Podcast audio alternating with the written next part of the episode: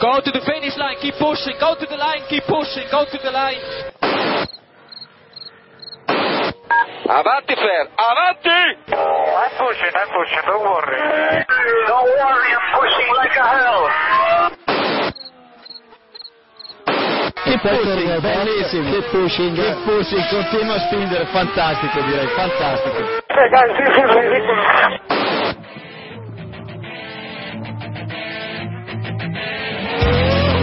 Comienza Keep Pushing, tu podcast de Fórmula 1.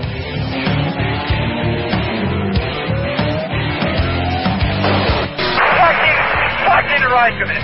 What a fucking idiot.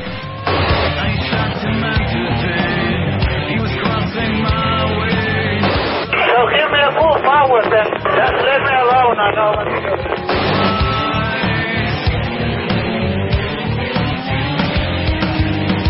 Stay out to see how the car behaves. We cannot fix it. It's not front wing. We cannot fix damage. Ready to face my enemies. What is the path away? I think you have to leave a space. All the time you have to leave a space.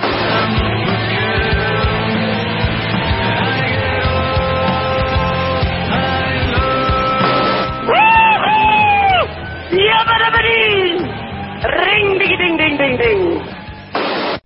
Bienvenido, estás escuchando Keep Pushing en el capítulo número 77, en el que por fin volvemos a, a analizar una previa, en este caso del Gran Premio de Australia, después de un par de meses de parón. Eh, parón para nosotros, para los equipos de máximo trabajo. Llega el Gran Premio de Australia en Albert Park y por fin vuelve la actividad de la Fórmula 1, así que ya estamos de vuelta para analizar todo eso, toda la actualidad previa que, que ha habido estos días y también pues explicar así datos relevantes de, de lo que será este Gran Premio de Australia, como siempre. Bueno, tenemos al equipo habitual hoy al completo, Iván y Jan de F1 al día. Buenas noches, Iván. Hola, muy buenas noches. El poder de F1 al día, el equipo de F1 al día se completa con el teammate Diego Otero. Buenas noches, Diego. Buenas noches. Y bueno, el resto de equipos nos conforman Jacobo Vidal. Buenas noches. Hola, buenas noches a todos. Pilotando para F1 Revolution y F1 actual está Héctor Gómez. Buenas a todos. Y con el motor.es está David Sánchez de Castro. Hola, buenas noches. Perfecto. Uy, casi pues- no estás, ¿eh? Se te caló sí, un sí, sí. Se le ha cargado un poco el motor. Poquillo, poquillo, la primera.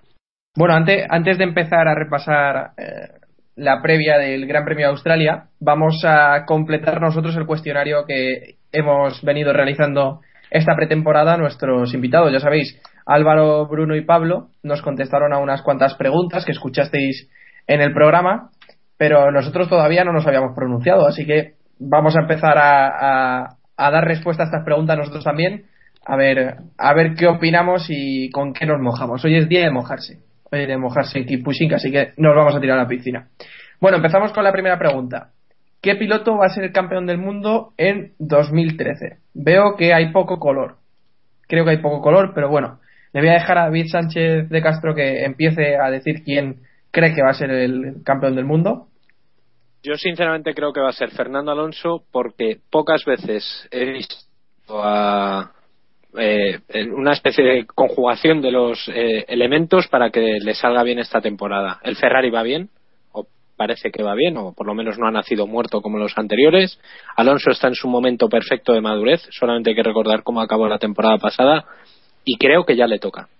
En el momento en el que tenga un coche ligeramente inferior al, al Red Bull o al resto de, de equipos, lo, lo puede hacer. Bueno, que levanten las manos los que estén de acuerdo con que Fernando Alonso va a ser campeón. Yo creo que le toca también, ¿eh? Creo que le, de- que le toca después de, de tres años en los que de dos ha estado luchando hasta la última carrera por el título. Así que, bueno, eh, es- yo creo que, que le toca y parece que el Ferrari que, le- que puede empezar bien el año. Luego ya, ya veremos. Iván, ¿de acuerdo con que va a ser Alonso? Eh, yo tengo la impresión de que sí. Si me hubieran preguntado hace una semana, a lo mejor te decía otra cosa, pero me parece que han hecho una buena pretemporada y que si tiene que ser algún año, eh, va a ser este. Si, si Ferrari no es capaz de plantar cara a Red Bull con, con los pequeños cambios de reglamento y, con ya llegando al límite de la evolución de estos coches, lo veo, lo veo complicado. Yo creo que es el año que más opciones tiene, así que apostamos por él. Héctor, también Alonso. Hombre, sí, yo creo que sí. Es, como ya ha dicho, creo Iván, eh, la mejor pretemporada de Ferrari en los últimos años. Eh, Red Bull tampoco ha arriesgado mucho, sigue con el coche prácticamente de una evolución de, de el monoplaza con el que ha ganado los últimos años. Mientras que Ferrari, bueno, el, el F2012 al final se quedó estancado, pero, pero parece que sí que, que van a sacar un poco más. Y, y, bueno, debería ser el año en el que Ferrari ya eh, empiece un poco mejor la temporada. Bueno, pues entonces Jacobo, Héctor, Iván y David apuestan por, por Alonso. Yo me decanto sinceramente por una apuesta bastante más sencilla, es apostar al caballo ganador, a por el cuarto campeonato Aquí de, Raikkonen, Claro, y, de y Sebastián entonces como Vettel. apuestas por un caballo, pues te tiras al toro. Está muy bien. eso. Efectivamente, Eso. efectivamente, David. Eh, una cosa, Samuel, apostar por cuatro campeonatos consecutivos no es ir a lo arriesgado en realidad. Sí, en realidad sí, pero es apostar al caballo ganador, a lo que ha funcionado las últimas temporadas. Y sinceramente yo creo que Vettel puede conseguir el cuarto campeonato del mundo, ¿eh? ¿Por qué no? ¿Por qué no? A ver, yo, yo creo que, eh, y Samu a lo mejor no va desencaminado, o sea, entiendo su argumento. Si tenemos en cuenta cómo acabó la temporada pasada Red Bull. Si tenemos en cuenta ser que- esta- que lo- la normativa no cambia. la normativa Efectivamente. Sí, pero un momento. Eh, una de las eh, una de las cosas por las que Red Bull fue también eh, fue el DRS en calificación. En carrera no había tanta tanta diferencia. Bueno, en la segunda parte sí, pero en la primera sobre todo. Pero la segunda parte es la importante. Que aún así Bueno, tampoco va, incluso tampoco en la va a segunda ganar el campeonato Vettel, pero en la segunda parte del, del campeonato No, yo creo que Bull tenía una ventaja. ¿Quién lo va a ganar, ventaja Diego? ¿Quién lo va a ganar? El campeonato este año lo va a ganar Kimi Raikkonen. Sin, lu- sin lugar a dudas. Sin lugar a dudas. Hasta el año pasado tuvo una aclimatación a su ritmo, que es con calma, pero yo creo que este año es puede ser su año. El Lotus parece que va bien, está compenetrado con el equipo y yo lo veo pescando en río revuelto en esa batalla que va a ser esta temporada entre Fernando Alonso y Sebastián Vettel. Bueno, pues ahí queda la apuesta. Yo lo que veo es que, aparte de lo que piensa Diego, eh, realmente hay dos favoritos, ¿no? Que son Alonso y Vettel. Sin duda, y sin luego hay algún otro, como Raikkonen, que bueno, si el Lotus estuviera a la altura, eh, el Hamilton, si el Mercedes estuviera a la altura, y bueno, en quien nadie confía es en, es en McLaren, ¿no? Sí, la verdad es que en McLaren confiamos muy poquitos. Pero bueno, vamos a, a, ver qué apuestas hacéis para el equipo, ya que hablamos de McLaren. ¿Qué equipo va a ser campeón del mundo en 2013? Yo sigo con el toro ganador, así que apuesto por Red Bull. Me parece que Héctor apuesta por McLaren, ¿no? Por lo que decías hace un momento. Bueno, yo he puesto por McLaren porque en pilotos no, porque no los, no los veo ganando carreras, eh, menos regularmente, pero sí, en- sí les veo sumando puntos, llevando a podio de forma regular y creo que de esa forma sí que pueden luchar por el campeonato, porque eh, me parece que Massa no va a sumar suficientes puntos para Ferrari y Weber la temporada pasada tampoco hizo mucho y esta temporada si sigue igual tampoco le veo luchando por el, eh, por el campeonato de equipos. Bueno, aquí eh, me parece que en, en equipo campeón, Jacobo, Iván y David apostamos, bueno, y servidor, apostamos por lo fácil que es apostar por Red Bull. Y Diego es de los que más arriesga. Diego, ¿por qué, por qué Ferrari? ¿Por qué Ferrari? Yo creo que, pues porque como vosotros decís, Fernando está en un buen momento. Parece que Massa por fin ha encontrado un poco el ritmo, cosa que Weber hace mucho tiempo que perdió. Y no veo a ninguna pareja equilibrada, porque en Grosjean mucha confianza no me da. Así que yo creo que si el Ferrari va bien, yo creo, eh, Ferrari podría ganar el título de constructores, ¿por qué no? Y ellos se quedarán tan contentos porque podrán decir que han ganado un campeonato del mundo, que es el único al que pueden aspirar. Bueno, pues pasemos a la siguiente pregunta, que es que si Lewis Hamilton va a ganar alguna carrera en la temporada 2013, ronda rápida. En esta os dejo que participéis a todos. Ronda rápida, Jacobo. Sí, llorando, pero sí. Héctor. No le veo, ¿no? Bueno, Iván. Sí. David. Sí. Diego. Si Britney pudo ganar una carrera con un Mercedes, Hamilton es capaz de ganar 17. Correcto. Pero, pero estamos hablando de, de unos neumáticos Pirelli que también eran una locura. Esta temporada yo espero al menos eh, no tener ese, ese caótico en- eh, principio de mundial, Uy, ¿no? uy, no te juegues nada. Sí, yo creo que va a ser más caótico todavía. Creo En que- Australia, en Australia puede ser y luego lo, lo contamos. Bueno, luego hablamos de Australia. Australia. Vamos a ir cerrando el cuestionario. Bueno, Caterham o Marusia preguntábamos eh, unanimidad como con el Papa Caterham. O sea que mm, creo que nada más que añadir, ¿no? Marusia igual sí que puede ganar a Caterham, pero en GP2, ¿no? En Fórmula 1 el asunto va a estar más complicado, ¿no? No queréis añadir na- nada más. No, no hay nada que Así que vamos a la siguiente, que es que si, que es si Felipe Massa eh, seguirá en Ferrari la temporada 2014.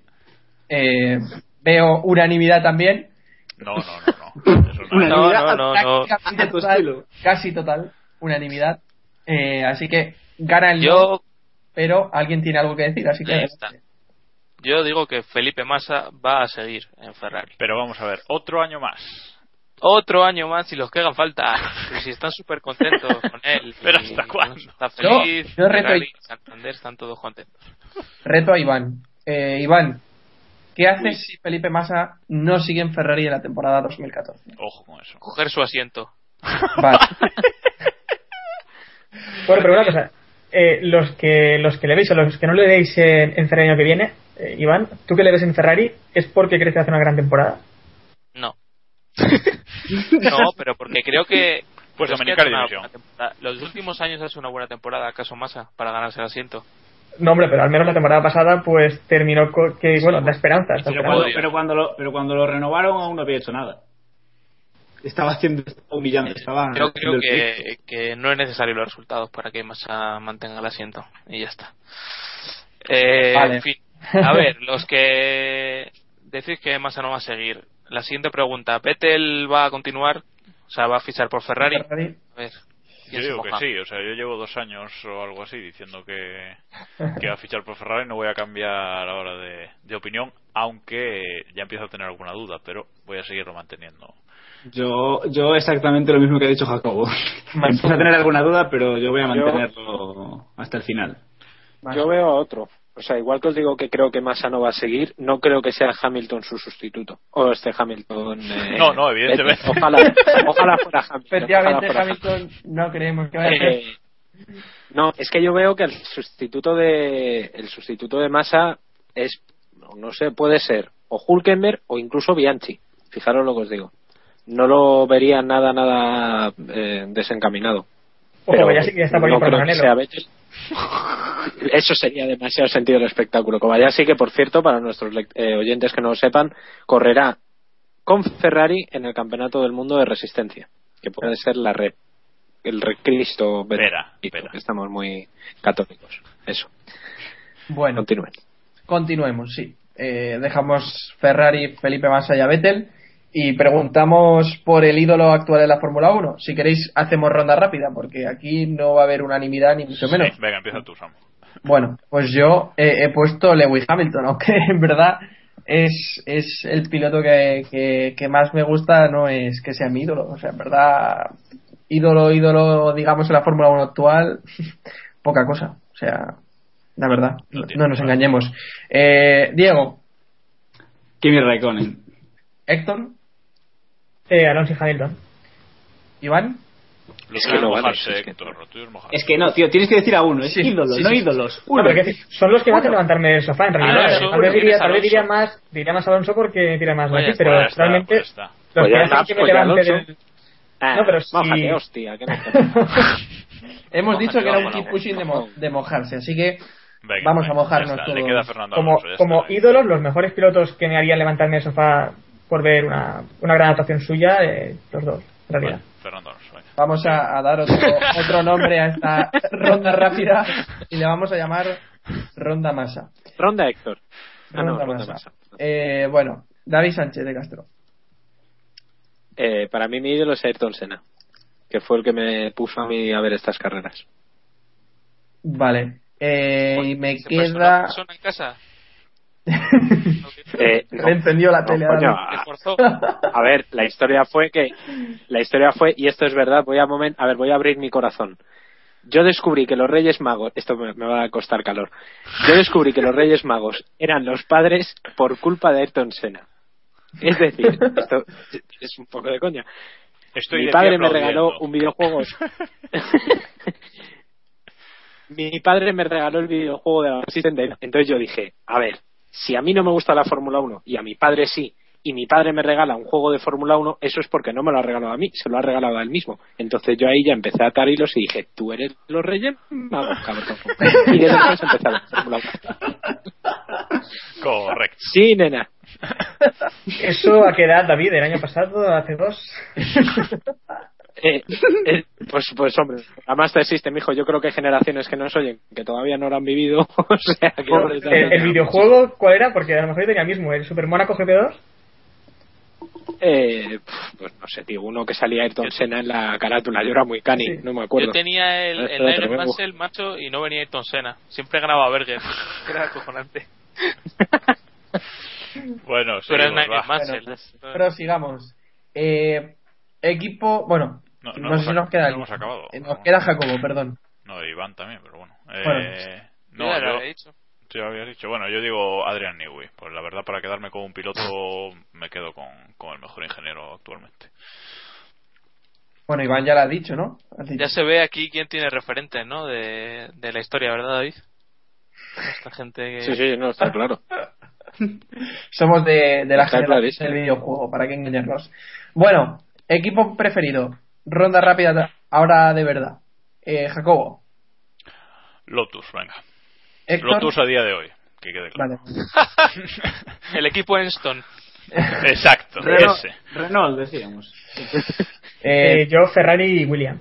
vale. Tío, uno, Héctor, tío, Otro que se uno. moja. Claro, pero ¿por qué queréis? ¿Por qué Que queréis se le poner pone eso? Ferrari y ya Eh, está, venga. Ferrari. ¿Por qué ya dicho de-. ¿Por qué es tu equipo preferido, decía- quizá? La pregunta. Con lo que decía antes, yo aquí en mi, en mi cuarto ahora, en mi casa, tengo dos cuadros, uno con Lewis Hamilton y otro con Fernando Alonso.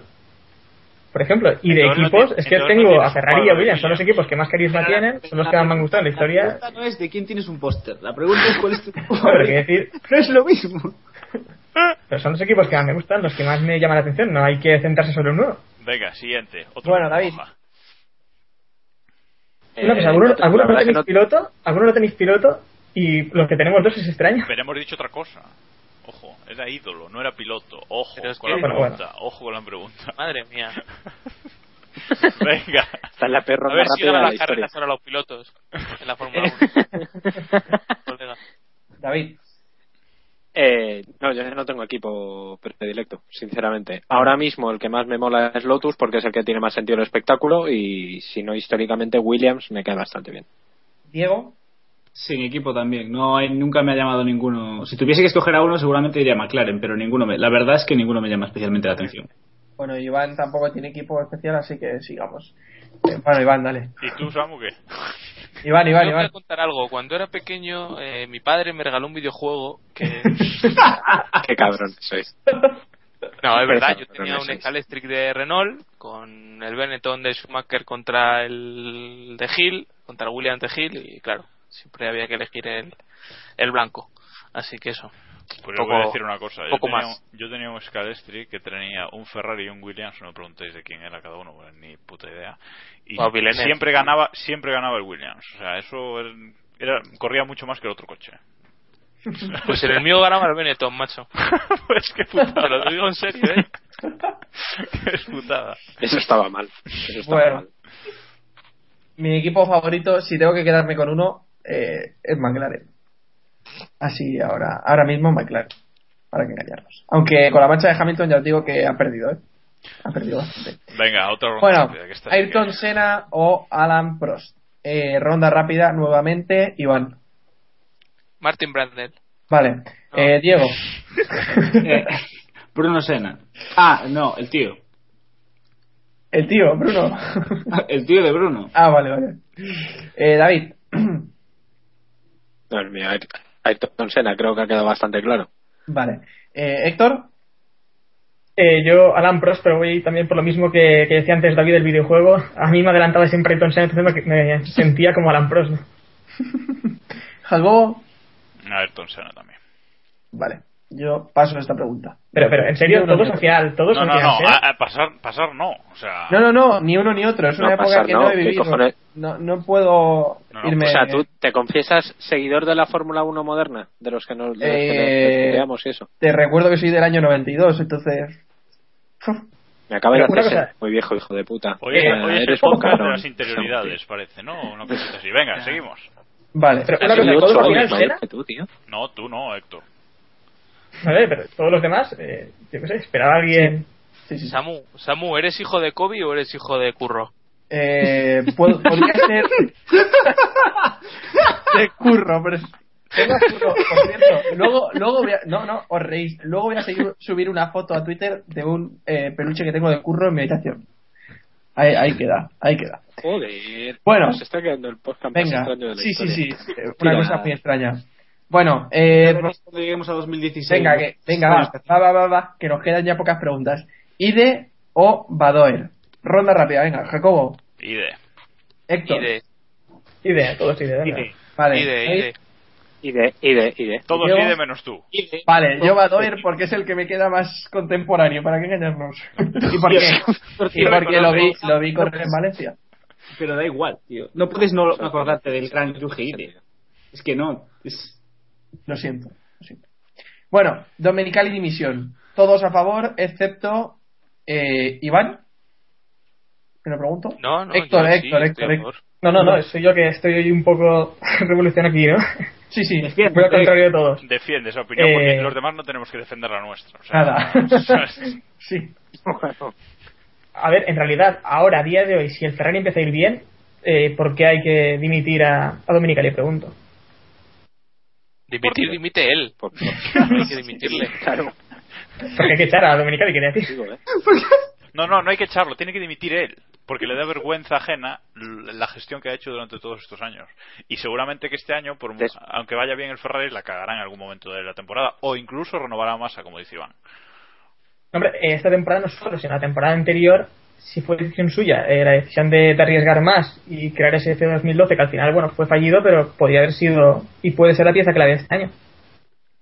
Podría, ¿no? No, sí, sí, el Mundial, ¿no? Y este tío te. No, hombre, ganaron el mundial, pero al menos lo lucharon. Debían de, debían de hacer la temporada pasada, no, podían ser conservadores. Que sí, pero da igual. O sea, es Ferrari y ¿cuántos años lleva sin ganar el mundial? Muchos, suficiente. A la puta calle. Bueno, tú tienes un condicionante, ¿no, Diego? Hombre, sí, a ver, yo realmente, como sentido del espectáculo, a mí Domenicali me divierte mucho porque yo no soy ferrarista ni tengo a mi, equipo, a mi piloto en Ferrari. Entonces, Domenicali como espectáculo es divertido. Yo creo que debería sustituirlos a Michael si no pueden compartir equipo. Pero pe- viéndolo desde una perspectiva realista, sí debería irse a la calle y hace mucho tiempo. Es lamentable que Ferrari no haya ganado desde hace un- una porrada de años. Venga, es más, no ganó Domenicali. Venga. Raikkonen sí o no. Como el único que, que tiene que explicar algo aquí también es Iván, pues adelante. A mí, con sinceridad lo digo, me El- cansa un poquito Raikkonen. Pero O sea, no, no te Raikkonen, gusta sino- el personaje su Raikkonen. Su, entorno. Su entorno que sois vosotros que le reís hasta las veces que mea. Ah, bueno, pero yo quería que hablábamos dentro de la pista. Ah, No, no, o sea, aquí Dentro la de la pregunta, pista, la pues, pregunta- pues aquí la tampoco me pregunta entusiasma. En general, Claro. ¿no? Sí, sí. no, A mí me hace gracia, ¿para qué engañarnos? A No, a ver, también. yo estoy en parte, en parte estoy con Iván, porque es verdad que ya la sobreexplotación del, del quimismo se está, se está yendo de madre. Es decir, eh, seguir con la puta gracia del, del helado que ya es de hace unos añitos eh, sobra. No, pero ya no, ya no es el Sobra. helado. O sea, a mí es- esa forma de ser de Kimi, de, de ser tan seco y de que le preguntes cualquier cosa y te suelte y que te casi no le oigas la respuesta y te, y te pegue una cortada padre, a mí, a mí me, me divierte. O sea, si me la pega a mí seguramente Sí. me cabré, ¿sabes? Lo que te digo, pero Sí. verlo pues me divierte. Sí, sí, no, no, pero que lo que me lo que me refiero es que es verdad, o sea, que sí, que vale, que ese momento mola y que tal, y que, joder, no sé, el último vídeo, por ejemplo, que me imagino que veremos en estos días con Natalie Que, que la saca, salen con la nieve y tal, y hace un trompo y, y la muchacha le pregunta, ¿y en qué marchas algo? Y llega el otro y le dice, pues la que te salga de los huevos. Básicamente le dice algo así, ¿sabes? Pues, pues vale, pues sí, jaja, nos, nos reímos con eso y tal, hasta ahí bien, pero ya la sobreexplotación del personaje a mí me parece un poquito excesiva. Dicho lo cual, yo soy muy equini. Pero Vale. hasta ahí. Bien. Cerramos, cerramos con Es que, eh, fuera- fuera de la pista-. De joven. Fuera de la pista, ese también es trabajo suyo, eh, hablar con la prensa y, y para los patrocinadores, que sí, que a Lotus ahora parece que le gusta y vende también esa, esa imagen de, de Raikkonen y, y les va bien, pero ya es pasarse. Venga, ronda rápida para Bueno, que, que ya no estamos el último. ¿Quién tuvo la culpa en McLaren en 2007? Y ya con esta cerramos de verdad eh, este cuestionario que al final se ha hecho más largo de lo que esperábamos. Iván, El tío de la fotocopiadora vale. Le llevó los planos y, y se puso a cantarlo, a llamar a Maranello. Ah, de verdad. Diego, No se puede confiar en la gente de la Gary fotocopiadora. Buffett. La culpa de todo siempre es de Gary Puffett. Vale. David Sánchez de Castro. Eh, Ron Dennis, por un lado, porque no supo gestionar absolutamente nada de aquel año, y Anthony Hamilton, porque fue eh, una mosca cojonera constante en el box de McLaren, no solo ese año, sino hasta que le echaron de, de, de ahí. Héctor. Eh, Ron Dennis porque debía ser también el que, el que eso, el que echara a Anthony Hamilton de allí y porque, bueno, eh, todo, eh, el tema de la fotocopiadora y los planos, todo fue culpa de Ron Dennis que debía haberse estado al loro de eso, ¿no? Jacobo. La grúa. Todos sabemos que la grúa de Hamilton fue lo que, lo que desencadenó todo. Bueno, y yo digo que todos tuvieron un poco de culpa ahí, tanto un entorno como el otro. Así que, bueno, dejamos ya de verdad, si nos habéis aguantado hasta aquí, enhorabuena. Vais a empezar a escuchar la previa del Gran Premio de Australia, que probablemente era para lo que habéis pinchado y habéis empezado a, a escuchar este Keep Pushing. Bueno, eh, llegamos al Albert Park, imagino que todos con ganas de que los monoplazas empiecen a rodar, imagino y supongo que sí, ¿no? El silencio es afirmativo. Y bueno. Correcto. ¿Ibas a decir algo, Jacobo? No, no, digo que hay ganas, que yo, pues, bueno, supongo que todos, ¿no? Pero que ya hay ganas después de... En realidad parece que nunca se ha ido la Fórmula 1, ¿no? Parece que ha sido como una temporada continuada con otra, aunque bueno, ahí con las navidades y tal se, se corta un poco la, la racha de noticias, pero vamos, que que ha sido bastante intensa la pretemporada y que, que ya hay ganas de, de rodar de verdad y de ver a los coches de verdad en Australia en los libres 1, que habrá que madrugar un poquito. Sí, eh, ahora haremos un repaso a los, a los horarios y, sí, va a tocar madrugar un poquito. Bueno, destaca o, o no que este Gran Premio de Australia va a, ten- va a contar con dos zonas de DRS. La detección va a estar antes de la curva 14, activación en la recta de meta y en la recta después de la recta de meta, es decir, eh, después de la curva 2. Esa curva eh, de la chicane, curva, bueno, chicane, curva de derechas y luego la de izquierdas. Lo importante, una, una, una zona de detección. Sí, solo una zona de detección. Eso sí, destacable. eh, que el que llegue delante en, en la zona de atrás, aunque adelante en la primera re- en la primera zona de RS, luego podrá volver a usarlo, ¿no? Se supone. Sí, lo que pasa es que en Australia eh, no hay mucho más sitio donde poner el- dos zonas de DRS que donde, No, la verdad es que no. donde lo han puesto. Pero quizás se podía haber puesto dos zonas de detección. Eso sí estaría bien. Hubiera sido más coherente. Pero Eh, eso- no, dos zonas de detección, no, ni de coña. No, Es yo- que, yo- no, es que un piloto se adelanta y luego le devuelves y al final te quedas como estabas. Eh, muchas veces lo hemos criticado, que, que mejor una zona de detección. No, yo siempre, yo siempre he sido más, más partidario de tener dos zonas. Si hay dos zonas, dos zonas de detección. Pero entonces no sirve para nada, porque si la solución del DRS es que haya un cambio de posición, Pues si al que no final pongan no, dos no cambia zonas. nada, Pues que no pongan dos zonas. A ver, el DRS se es para inventó- ayudar a, la- a un adelantamiento. Escucha, a- para el, que el DRS se inventó originalmente para permitir que los coches más rápidos pudiesen adelantar rápidamente a los más lentos sin que su eh, sin que su carrera se viese perjudicada. E- inicialmente esa fue su idea. Después, bueno, se ha venido por la espectacularidad del deporte y bla, bla, bla. Pero su idea inicial de por qué se impuso fue por eso, para poder adelantar a coches lentos. Entonces, eh, aunque pongas dos zonas de detección, el, el principio del DRS se sigue cumpliendo. Tú si adelantas a un coche más lento, mucho más lento que tú, en la primera zona, por mucho que él tenga DRS en la segunda, tampoco te debería adelantar, o por lo menos no fácilmente. Entonces yo estoy un poco con Diego que, que mejor dos, dos zonas de detección, pero bueno. Por ejemplo, lo de, lo de Abu Dhabi de, del, año- del año pasado, no, del anterior, ¿no? Que cuando se pasaban y repasaban en la, pri- en la primera y segunda zona, eh, no sé, a mí me, a mí me molaba, vamos. Sí, a mí No, también me parece para el espectáculo, para el espectáculo bien, pero para lo que busca el DRS en principio, Pero yo creo que mejor una sola zona de detección. Pero es es que depende. Si volvemos, si lo que busca el DRS es lo que comenta Jacobo, que es lo que yo entiendo normal, sí, si ponemos el DRS para que pueda haber muchos adelantamientos y nadie se esfuerce en hacer un adelantamiento espectacular, pues entonces sí, obviamente una zona de detección y dos de activación es fantástico. Pero si, si no pones estas zonas de activación, de detección, estás dando vía libre y al final acabaremos quejándonos del DRS como siempre porque es un pitorreo y es totalmente artificial. Bueno, de todas formas, en Australia no va a hacer demasiado efecto, son dos rectas cortas. Ya En. Australia no hace ni falta un DRS. No, eso también es verdad. la verdad.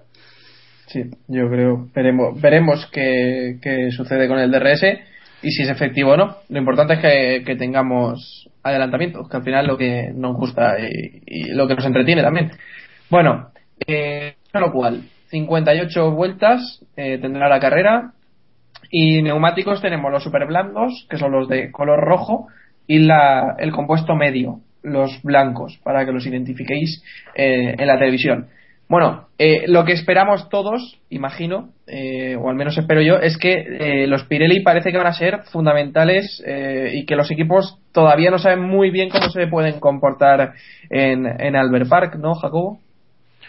Bueno, eh, viendo en pretemporada estuvieron un poco perdidos, pero bueno, ya decíamos que en el último test empezaron a entenderlos un poquito más y Pirelli ya en la nota de prensa que, que ha mandado previa a Australia ya ha dejado claro que no esperan que nadie haga más de tres paradas, o sea, serán dos, tres paradas, o sea, una cosa normal. Sergio Pérez hará una y el resto pues ya pues normal, no creo que además hace una buena temperatura en Australia, aunque va a bajar, bueno, después Héctor nos cuenta lo que va a pasar con, la- con el tiempo, pero La meteo, sí. pero que, que, que la temperatura más o menos va a estar bien para que funcionen dentro de la zona que deben los neumáticos, entonces no, No estoy de acuerdo.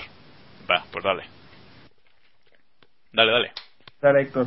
Eh, no, no, lo hablamos después en el tema de, del tiempo. Vale, vale. El, el tema del tiempo. su sección, por favor. Es su sección. Bueno, que no sé si queréis comentar alguno más, algo sobre los neumáticos, sobre los Pirelli, si pensáis que van a ser Yo, eh, importantes. eh, posiblemente, posiblemente eh, volvamos más a las sensaciones que nos dieron los Pirelli de principio de la temporada pasada eh, y no a las que nos dieron en la última parte de la temporada, que eran Piedrelli realmente y, y bueno, espero que, que beneficie al espectáculo. Sinceramente, yo me gustaría que, que Pirelli tuviera una parte protagonista en este inicio de temporada porque porque vimos el año pasado carreras muy entretenidas gracias a ellos.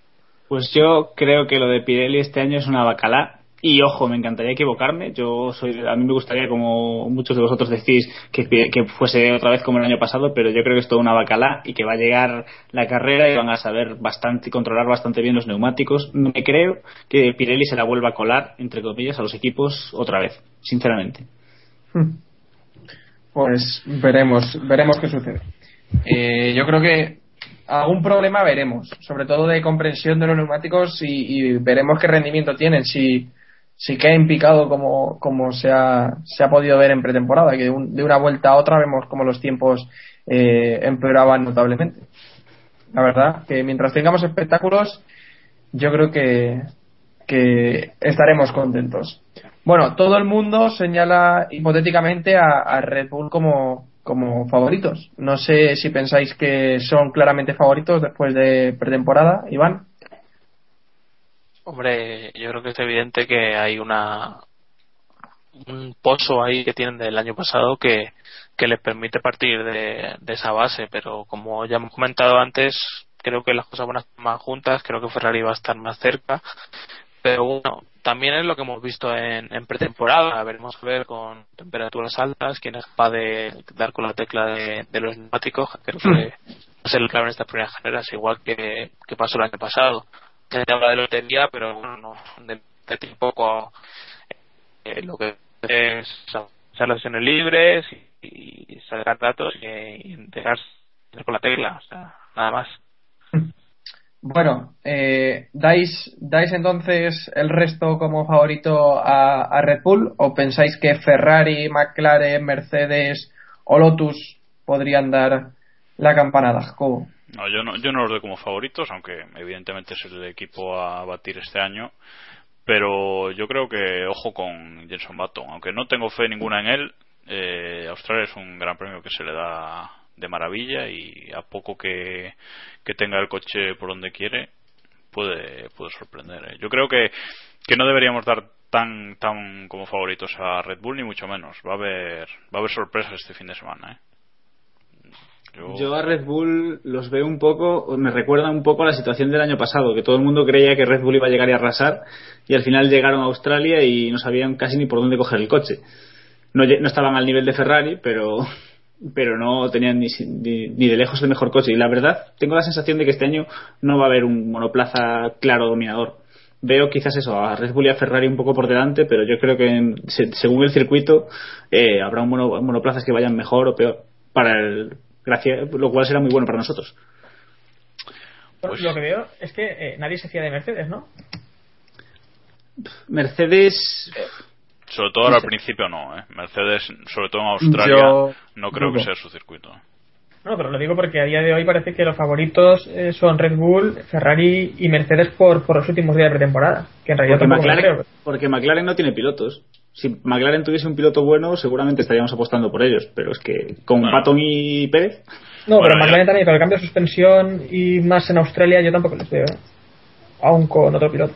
No, yo os Sí, digo yo que, creo ojo- que- ojito con, con Baton, pero vamos, que va a haber sorpresas, ¿eh?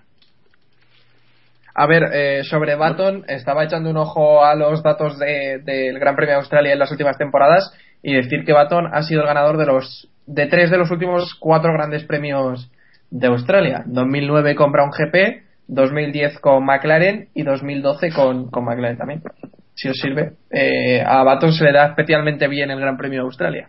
Sí, pero no va a llover. Ya te estás adelantando. Héctor adelantando su... su, su eh, Voy dejando lo que era a cuenta su sección, su sección. Sí, sí, sí, ya, ya vemos que vas adelantando poco a poco la sección para luego no hacerla. Luego no buscas la información y no la haces.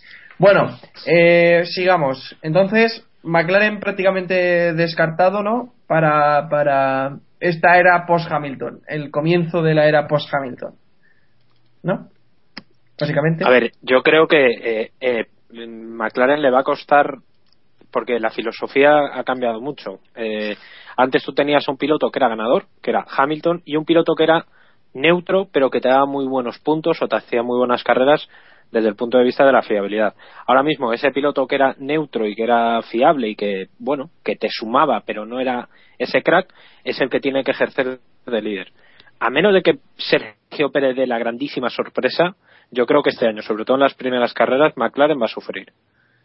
Lo creo sinceramente, sobre todo porque además Pérez en pretemporada tampoco ha mostrado nada del otro mundo ni, ni, ni ha sorprendido excesivamente. Por tanto, yo creo que sí va a sufrir.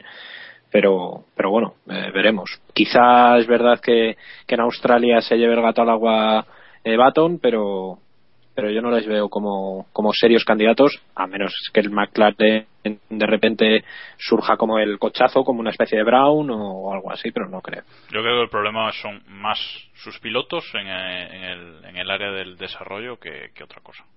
Eh, y luego a la hora de la verdad, Pérez te puede ganar carreras, pero no le veo consistente todavía. De hecho, el año pasado lo hizo muy bien al principio y luego luego al final Sí. ya no es ya no es que el coche fuera mal es que él como, como piloto lo hizo mal tuvo muchos fallos entonces bueno pues veremos qué sucede con Pérez. Yo estoy bastante de acuerdo con lo que comentáis, que, que, que no creo que sea un piloto que pueda ser candidato al título. Que pueda ganar algunas carreras sí, pero que sea consistente, como decía Jacobo, tengo serias dudas.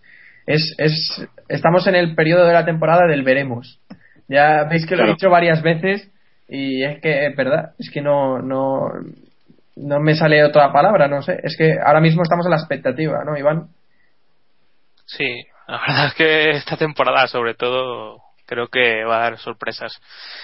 Porque hemos visto una, tempor- una pretemporada en la que se han escondido mucho, no hay muchos cambios, pero la parrilla está suficientemente igualada como para que cualquier factor de temperatura o un error o un cambio de neumáticos vaya a decidir muchas posiciones y, y no lo sé. Yo creo que hasta que no veamos este fin de semana lo que pasa, eh, no tendremos una imagen más clara.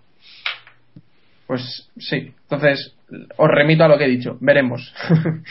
bueno, vamos con los horarios de este Gran Premio de Australia. Este año, eh, si no me trolean, eh, intentaremos dar los horarios de forma correcta y lo más aclarativa posible para No te la- Mira, no te la vamos, a, juegues, te vamos a dejar solo, solo que los digas tú, a ver qué pasa. nuestros oyentes. Vale, pues vamos a arrancar, vamos a arrancar con Si alguien se pierde la carrera, no es culpa nuestra. con estos horarios. Bueno, Los motores arrancarán por primera vez en esta temporada 2013 en la primera sesión de libres que tendrá lugar a las dos y media del viernes. A las seis y media los libres 2, los libres 3 a las 4 de la mañana el sábado y el domingo a las 7 de la mañana la carrera. Y bueno, la sesión de clasificación que me la he comido es a las 7 de la mañana también el sábado. Ya sabéis, podéis ver primero la carrera y luego la clasificación. Sí, efectivamente, ya a, a gusto del consumidor.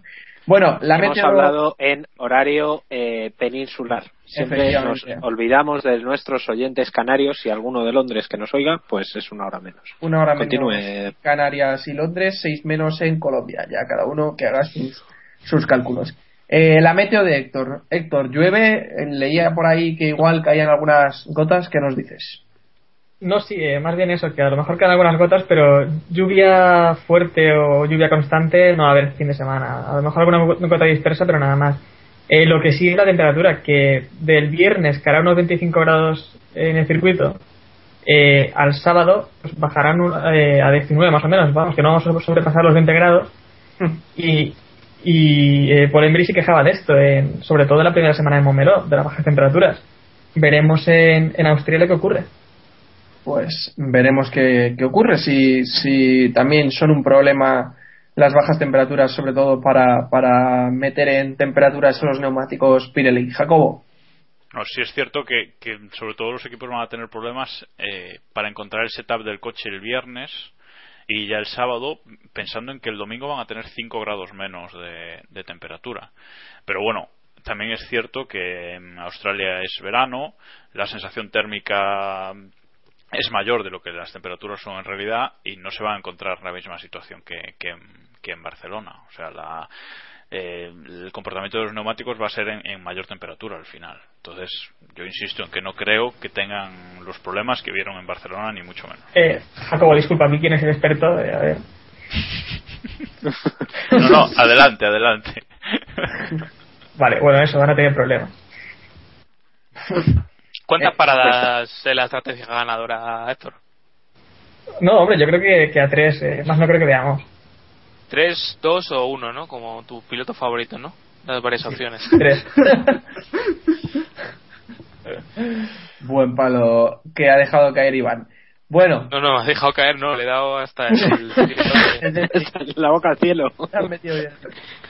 Bueno, eh, vamos a hacer la porra del Gran Premio de Australia 2013. Como veis, las buenas costumbres no las, no las perdemos.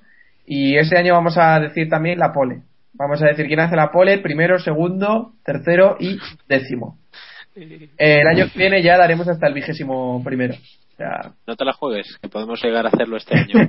sí. Eh, una cosa os voy a decir. Ah, Luego hablamos de, de la liga, pero sería coherente, que ya no digo que lo hagáis, digo sería Correcto. coherente, sería coherente No, no, no, no, no. que dijeseis no. aquí los mismos No, no, resultados. no, no. Escuchad, Esto, esto es para marear, eh. los, mi- los mismos resultados que luego pongáis en la liga, porque así podríamos llevar ya la clasificación automáticamente sin tener que llevarla nosotros aparte. Pero Así allá os, dejo, Jacobo. os dejo yo vosotros y vuestra No, no, locura perdona, ahí yo- que hagáis lo que Yo lo que cumplo.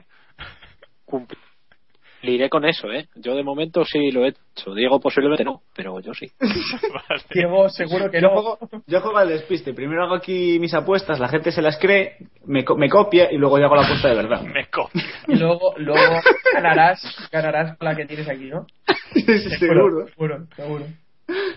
Seguro. Bueno, eh, os voy a dejar que empecéis mientras intento repescar mi apuesta porque ahora mismo estoy viendo cómo, cómo la consigo, que no sé cómo. Vale, vale, ya, ya la tengo, ya la tengo, ya la tengo, no es problema. Bueno, igualmente os dejo que empecéis como siempre, así que David, adelante. Yo, bueno, pues eh, mi apuesta es Pole Vettel, eh, vencedor Vettel, segundo Hamilton, tercero Alonso y el undécimo el rookie Esteban Gutiérrez. Vale, el undécimo No acaba capítulo- Gutiérrez, la carrera de este domingo. Ni de coña, vamos. vamos, ni de coña. Sí, que tengo. Joder, tío. O sea, a ver, te pago una cena, David. tenía- Ojo, ojo a eso, apuntemos, apuntemos. Ojo, tenemos apuesta en firme. Recuperamos Sí, pero el corte la semana qué- que viene. ¿Qué, qué, qué compensas tú? Eh, La yo te invito cena. a una cena. Si pierdo, te juro que, te juro por mi vida, si Gutiérrez, y queda aquí dicho, si Gutiérrez acaba un décimo este domingo, yo le pago una cena donde pi- diga el señor Iván y Jan en Madrid, No a ser posible. Y aquí a A él y a todo el equipo. He No. oído- He oído a él, a, a él y No. a todo el equipo. Bueno, Y a todos los seguidores de. Bueno, venga, va. Bueno, eh, Siga, Iván. Iván, ¿cuál es tu apuesta? Bueno, eh, primero Gutiérrez. No. Pole. Eh, Primero la, la pole. pole Hamilton. Eh, Vettel primero. Alonso segundo. Y tercero Luis Hamilton. Y su degradación. Eh, y un décimo Sergio Pérez. Tú eres un mamón. Bueno, Diego. Pues yo, yo, como tenía como tenía mi porra escrita de antes, no la pienso cambiar. La pole es para Lewis Hamilton. Se, y la carrera la va a ganar Vettel con segundo Raikkonen y tercero Alonso. Y el onceavo va a ser Sergio Pérez. Copiar. Mm, Vale. Eh, nos queda Héctor. Eh, pues yo voy a decir también pole de Vettel. Bueno, eh, igual no, porque por aquí hay gente que no confía en Mercedes y ahora le pone como la pole, pero bueno. Eh, primero Vettel también, segundo Alonso y tercero creo que vamos a ver a, a Hamilton. Ah, y un décimo también a, a Pérez, creo que va a quedar ahí. Vale, y por último, Jacobo. Pues a ver, yo tengo mi apuesta hecha desde hace una semana ya, así que tampoco la voy a cambiar. Eh, pole de Hamilton, que ojo, no confío en Mercedes para la carrera, pero la- una vuelta rápida es otra cosa. Eh, y luego victoria de Vettel con Weber segundo, doblete de Red Bull, Alonso tercero y onceavo Nico Rosberg. Ahora sí, tan arriba, sí, claro, claro. Sí, hombre, ¿qué más? Y gana la carrera. Y, Qué trolacos y el mundial, y, Samu, venga. y Miss Universo. Bueno. Te toca. todo. Bueno, yo eh, voy a, a leer tal cual lo que he puesto en la porra de Castrol, así que eh, pole position para Sebastian Vettel, primer clasificado Sebastian Vettel, segundo clasificado Kimi Raikkonen, tercer clasificado Fernando Alonso. Y el undécimo me lo voy a inventar porque en verdad no, como en la porra de, de Castrol no, no, no se incluye el undécimo, pues vamos a improvisarlo y voy a apostar por Um, por, por, por, no, no, no. Ese, ese ritmo, ese ritmo, ¿eh? Ese ritmo, Eh, Samu, es que lo, lo estoy. Tío, necesitas sutil, sutil, tío. Eh, Un comodín fácil, sutil. Venga, sí, sutil, sutil. Me parece bien sutil. Venga. Sutil un décimo. sutil. Eh, vale. Joder, pues no era mal. Sutil es una buena, una buena opción.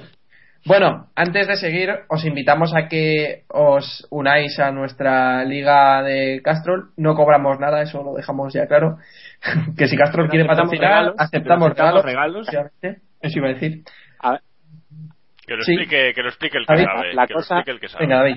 la, la cosa es la cosa es muy simple. Entráis en nuestro blog keeppushing.wordpress.com, creo que es, ¿no? Sí, ¿no? Sí. Bueno, será Por así. ahí. Sí, sí. Y si no, nos preguntáis. Eh, y es muy fácil. Ahí tienes un post muy explicadito, muy tal. Es básicamente es una especie, es un manager, un comunio, un liga fantástica, un cada Pero uno muy todos fácil, sabemos eh, cómo va. más de- fácil que, que todo. Una porra, ¿Otro es rollo? una porra, Una no es una liga fantástica. Sí, es un... O sea, lo que tienen Sí, que es hacer que es ni siquiera es apostar eso, igual eso que es. nosotros. Sí. No elegir piloto ni nada raro. Eso es. muy sencillo. Tenéis que apostar por los el podio.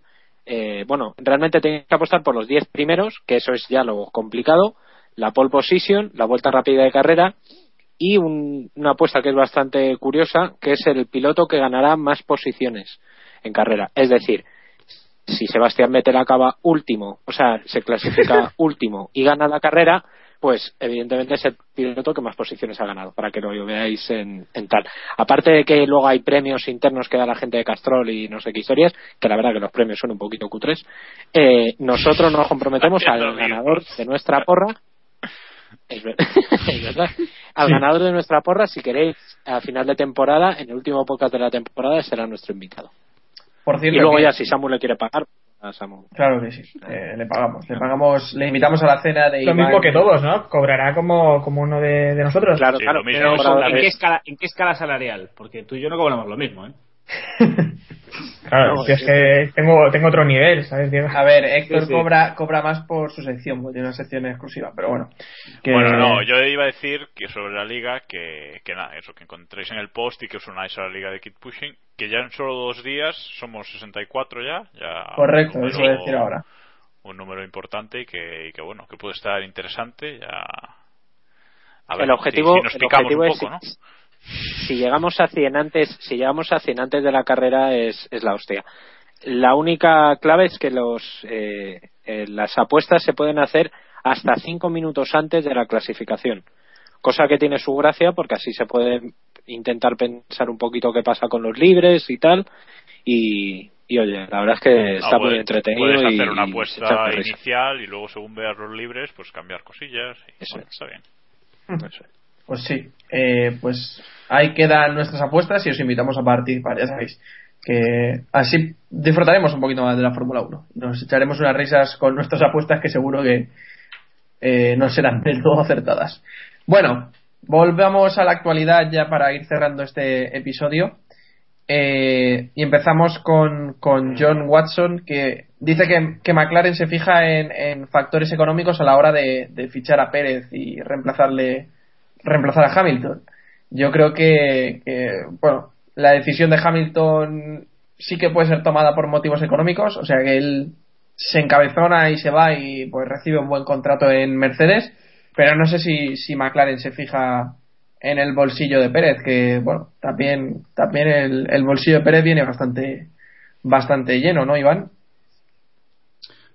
De momento Uy. parece que no. De momento no, no hay ninguna pegatina de Pérez en, en el McLaren.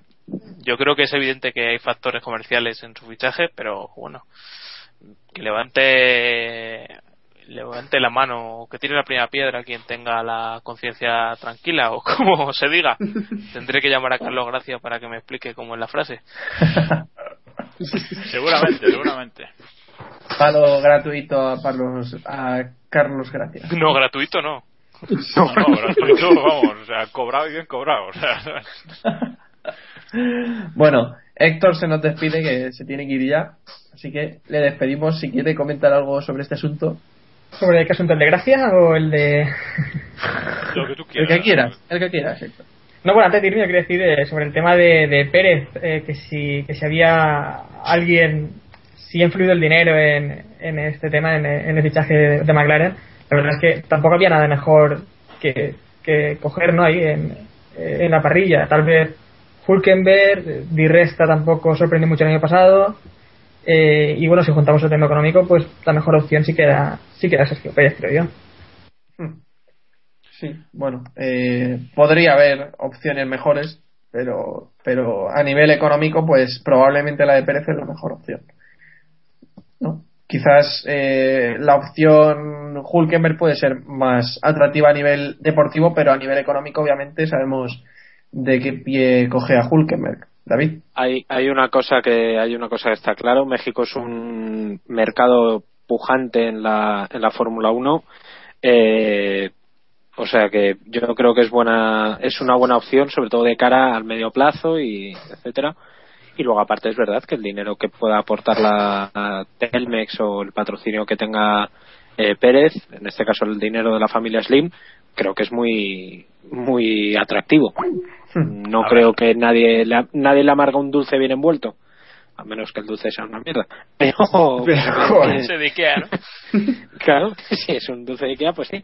Pero en este caso yo creo que Pérez era una muy buena, una buena opción, o por lo menos es una apuesta que, oye, que si le sale bien, le sale muy bien. Yo, yo creo que a mí hay una cosa que me extraña, y, no- y a lo mejor ha pasado y no nos hemos enterado, pero dado, dado cómo es este mundo, me extraña que no se hubiese filtrado, y es que si McLaren no se hubiese fijado en motivos económicos, me extraña que no hubiese intentado fichar a Vettel antes que a Pérez. Vettel porque es el único que les queda, porque Alonso saben que no va a volver. Entonces, que se hayan tirado directamente a por Pérez a mí me hace pensar que ahí buscaban más el maletín que el talento, sinceramente. Que no quiero decir que a lo mejor Pérez lo hace bien, pero vamos. Pues yo creo que no, ¿eh? yo creo que no han, que no han buscado el maletín y es un poco como dice como dice David, eh, han buscado un piloto más o menos decente de lo que había disponible en parrilla y luego al llegar a un punto a lo mejor de decidirse entre dos, yo que sé, no sé si han valorado a Hulkenberg o no sé, pero a lo mejor el momento de decidirse entre Pérez y Hulkenberg han dicho, pues mira, este nos puede traer además eh, un regalito, pues ya está. Pero vamos, no creo que, quiero decir que no creo que fuera el motivo principal para, para ficharme. vamos. Bueno, ya que habláis de Pérez, o sea, perdón, de Vettel, quería decir, pues metemos el siguiente asunto de actualidad, que es que dice Mates, Mates Chip, lo diré, que Master Chip para los amigos, que, que no retendría a Sebastián Vettel en Red Bull eh, en caso de que algún equipo se lo quisiera levantar, ¿no? Como podría ser Ferrari. La verdad es que tengo mis dudas de que no intentaran quedárselo en Red Bull porque Red Bull sin duda sin Vettel perdería un grandísimo talento. Recordemos que Vettel tiene contrato hasta final de la temporada 2014 con la, marca de bebidas. ¿Lo retendrían? ¿No lo retendrían, Iván? Yo creo que es una manera de. David Plaza lo, leía muy bien en, en Twitter anoche, creo. Eh, que decía que era la forma de, de decir que Red Bull no lo iba a retener, pero que no le iba a hacer falta retenerlo, porque Vettel no se iba a querer ir. O sea, es una manera de decir, no le va a hacer falta retenerlo porque, porque este tío está contento aquí, ni siquiera se va a plantear irse. Y yo creo que es el mensaje que quiere, que quiere soltar con, con esto. Evidentemente, yo creo que si Vettel desea irse, se irá, pero que también Red Bull hará algo por, por quedárselo. Eso me parece evidente. ¿Cómo? Estoy de acuerdo con, con David Plaza y con Iván en, en que la lectura de- del mensaje es esa, pero yo es que además creo que aunque quisieran retenerle, no podrían. O sea, si, si Vettel se quiere ir a Ferrari, que lleva toda la vida llorando, a ver, no llorando, pero bueno, queriendo ir a Ferrari, eh, si, si llega el momento de poder irse y, y quiere irse se va a ir o sea nadie le va a retener aunque y aun- y aunque este año renueve por por 10 años con Red Bull si el año que viene o dentro de dos eh, Ferrari le ofrece un contrato que le gusta y él quiere irse se va a ir o sea Mm. no, eh, Sí, no yo se creo va- que de eso no hay duda. entonces David cómo lo ves No, yo voy, voy muy, muy en, en esa línea y de hecho tu teoría coincide con la que comenta eh, Bernie Eccleston, que no sé si la habéis leído, pero ha concedido una extensísima entrevista a, a la web oficial de, de Fórmula 1 y genial. Y comen y genial, no, o sea, es una entrevista brutal, o sea, es para leérsela de pe a pa y es muy buena, deja muchísimos titulares, la recomiendo de verdad. Eh, él comenta que por qué se va a ir si él es feliz en Red Bull, es decir, tanto él como Adrian Newey, que quizás son dos paralelismos muy buenos, son felices y hacen lo que les da la real gana dentro de Red Bull. No tienen, o sea, la, la jerarquía la imponen ellos, no Sí. viene impuesta de arriba, como es en el caso, por ejemplo, que vendría en McLaren o, o en Ferrari incluso, ¿no? Sí. Eh, mientras Vettel sea feliz en Red Bull, yo no creo que se vaya. Y es verdad, y como muy bien apuntaba Iván y, y David Plaza, es muy probable que es que ni siquiera les haga falta eh, pedírselo, que se, que se quede. Posiblemente Vettel se quede en Red Bull hasta que se aburra y, y cuando él se aburra es más que probable que el contrato de Fernando Alonso haya acabado y eso ya me lo creo más que acabe tirando hacia, hacia Ferrari, pero hablamos ya 2016, 2017. Pues ahí queda la, la teoría de David, que tampoco va del todo desencaminada, la verdad. Aunque antes decía yo que, que sí que se iría a Ferrari, eh, Vettel, pues en 2014 veremos. Veremos qué sucede porque también es un asunto del que hay muy poca información. Es un asunto muy opaco y sobre, por ejemplo, el fichaje Sobre el que nunca, sobre el que nunca hemos hablado, por cierto, por cierto, dedicarle unos minutos. efectivamente. Pero yo que sé que, por ejemplo, sobre con el fichaje de Alonso por Ferrari había muchísimos rumores, muchísimas informaciones. Eh, en este asunto, la verdad es que Real, realmente, si te pones a ver, echar la vista atrás, la situación era muy similar. Es decir, todo el mundo decía que se iba a ir, pero nadie tenía nada en claro hasta el- justo el año anterior.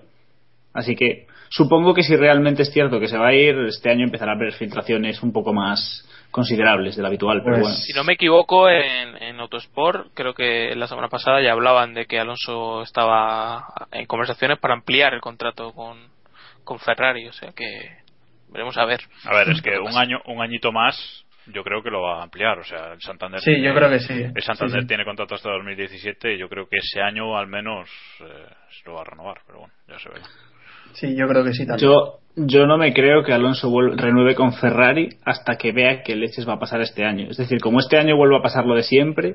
No, pero el no- año que viene cambia tengo claro. todo. El año que viene Pero- cambia todo, Diego. Pues eso. Pues- Sí, pues eso, pero si tienes un equipo, pero si tienes un equipo que no ha sabido hacer un coche en todos los años que llevas ahí, por lo menos, ¿qué, qué te cuesta esperar? Si sabes que te van a renovar cuando quieras. Ya, pero ¿qué te, No vas a ir, ¿qué te vas a ir? ¿Un año al final, yo qué sé, a Red Bull? No, Imagínate a, te vas, retirarte. te vas, y, te vas y ya está. Te vas a tu casa y ya está. Yo No creo, bastante. yo no- no creo- sinceramente no creo que Alonso vaya a estar arrastrándose por las pistas y paseando, intentando mantenerse en un equipo porque sí. Yo creo que Fernando Alonso No, se eso, cansará. eso está claro, pero, pero mientras luche por el campeonato, pues va a seguir ahí, o sea, aunque no lo gane. Hmm. Es lo que te quiero decir. Que... Sí, Pero que, bueno. que si no tiene un monoplaza competitivo, Alonso va a buscar a- alternativas, vamos. ¿Quieres decir? ¿No? No, no, Yo no he dicho eso. resumen, pero es tu lectura. Samu, es tu lectura, venga, sigue. Bueno, pues es mi lectura, tema. vale. Siguiente periodismo. Es mi lectura, vale. Eh, vamos a seguir. y es que el equipo Mercedes cederá sus trofeos a Lewis Hamilton. Era una de las eh, reclamaciones que hacía el piloto británico a McLaren, que le diera sus trofeos. Y parece que, que Mercedes sí que sí que ha aceptado. Así que estará contento. se lo da, Se lo pide también, o sea. Estará contento Hamilton, ¿no? No, yo supongo que también sería una de las condiciones del contrato. Eso sa- esto sale ahora, pero vamos, que Sí, que probablemente esto estaría pactado ya desde hace tiempo. O sea, que no. Sale ahora, como dice Jacobo, pero probablemente sea una noticia ya de hace unas semanas. Bueno, y dejamos a Hamilton. Brevemente hemos repasado esto, pero tampoco tiene mucho más que contar.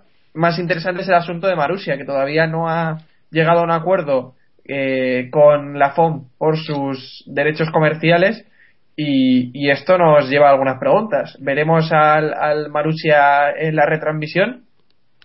Porque si no ha llegado a un acuerdo No. con la FOM, en A mí principio. me parece que lo de que la gente de Marusia se ha creado una película que no es verdad, ¿eh? Porque yo creo que si compiten en Fórmula 1, por mucho que no tengan acuerdo con Eccleston para cobrar, Eccleston les puede enfocar igual, están compitiendo en su competición. Sí, la verdad es que sí, pero.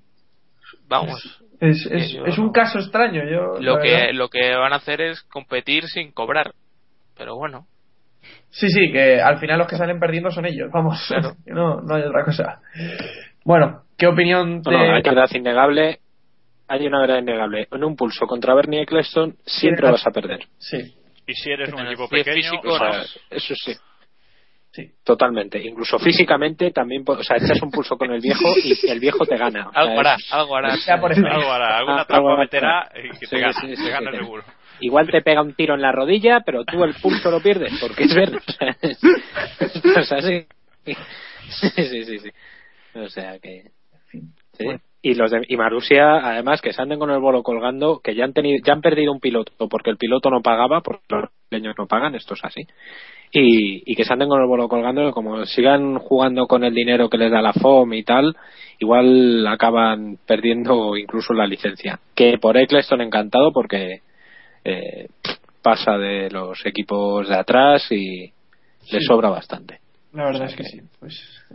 Y es que, y es que vamos a ver, a la FON, si en el hipotético caso de que no pudiera enfocar a los coches, que, que yo creo más que es como dice Iván, que es como- que es tú no cobras, pero si compites te grabo y te saco cuando quiero, pero en el hipotético Claro. caso de que la FON no los pudiese grabar, eh, tampoco le iba a ser problema. O sea, simplemente la salida quizás, pero el resto de la carrera... Ya lo, lo vimos el año pasado, lo vivimos el año pasado. Bueno, a ver, y- pero en una, en una clasificación, en una clasificación es más fácil, ¿no? Pero si tienes una salida con 22 coches, pues no vas a cortar la imagen Pero por son los- arriba. ¿sabes? Pero son los dos últimos, hombre. Enfocas Ya, un poco más hacia abajo y ya está. Sí, sí, pero imagínate que penaliza caja de cambios un Caterham y ya te jodieron, ¿no? Entonces, pero no aún sale así, el Caterham tampoco. aún así, en la salida y ya está. O sea, es que no, tampoco tendría un mayor problema. O sea que, y, Marusia, lo que dice David, que se ande con ojo porque eh, también es uno de los, de los equipos que queda por llegar a un acuerdo sobre el, Pacto de la Concordia, el nuevo, y que ellos también tampoco, tampoco lo han firmado todavía. Con lo cual, no sé si este año ya lo toman como el último, eh, ellos mismos, o no sé. La verdad es que eh, si se van tampoco creo que se, le- se les vaya a echar mucho de menos. Tampoco. No, está claro. engañarnos. o sea, son un equipo bastante irrelevante para todos. O sea que. Bueno, pues si os parece, vamos a cerrar aquí el capítulo número 77 de este Keep Pushing. Y os recordamos cómo podéis contactar con nosotros. Y ya sabéis que podéis hacerlo a través de Twitter en twitter.com barra kppodcast, en facebook.com barra keeppushingf1 y en el blog que es keeppushing.wordpress.com. A través del correo electrónico también os encontráis que es keeppushingf1 Bueno chicos, eh, repasaremos el Gran Premio de Australia la próxima semana, como siempre. Y nada, que disfrutéis mucho del primer Gran Premio de la temporada, que estoy seguro de que sí, ¿verdad? Y yo, y yo, como decía por Twitter, decir a la gente que sobre todo disfrute este fin de semana, por lo menos el primero, que no hay líder de campeonato ni hay nada, y que simplemente disfrute Sí. de la primera carrera. Si no puede en directo porque trabaja o lo que sea, o no se quiere, simplemente no quiere trasnochar, pues que la disfrute en diferido, pero que simplemente disfrute de la Fórmula 1. Pues sí. Eso sí, si la va a disfrutar en diferido, que no entre en Twitter. Porque David le va a joder. Porque- Eso es así. Por, por supuestísimo. A ver si, hombre, no lo sabéis bien. Yo lo aviso, con tiempo. Quien entre en Twitter, yo voy a dejar programadas cada media hora el resultado de la carrera. Y como os conozco, os mencionará. Cada cinco Que lo minutos. sepáis. No, mención, mención no, a menos de que me entere que Samu eh, no se levanta. estamos. Samuel Cerrato, Ya director de Keep Pushing, ¿te comprometes a ver la carrera este fin de semana? Sí, sí, en sí. directo. A ver, ¿En directo? Sí, sí, sí, sí. Sí, ¿Seguro? Sí, sí. Se sí. te ve muy por favor, por favor, por favor. Que claro que me voy a levantar en directo a verla, por favor. como Pero en directo, en directo según tu horario. En directo, en directo según el horario de Australia. que no, que no, que sí, que sí. Por favor, que, que un día no se levanta uno y, y ya te, Ah, la sí, tenemos sí. liada. Un pastel de Ikea tenía mierda y hayan retirado todo. Pasé de mí. No me jodas. o sea, aquí las cosas como son. Obvia- obviamente me voy a levantar. Bueno.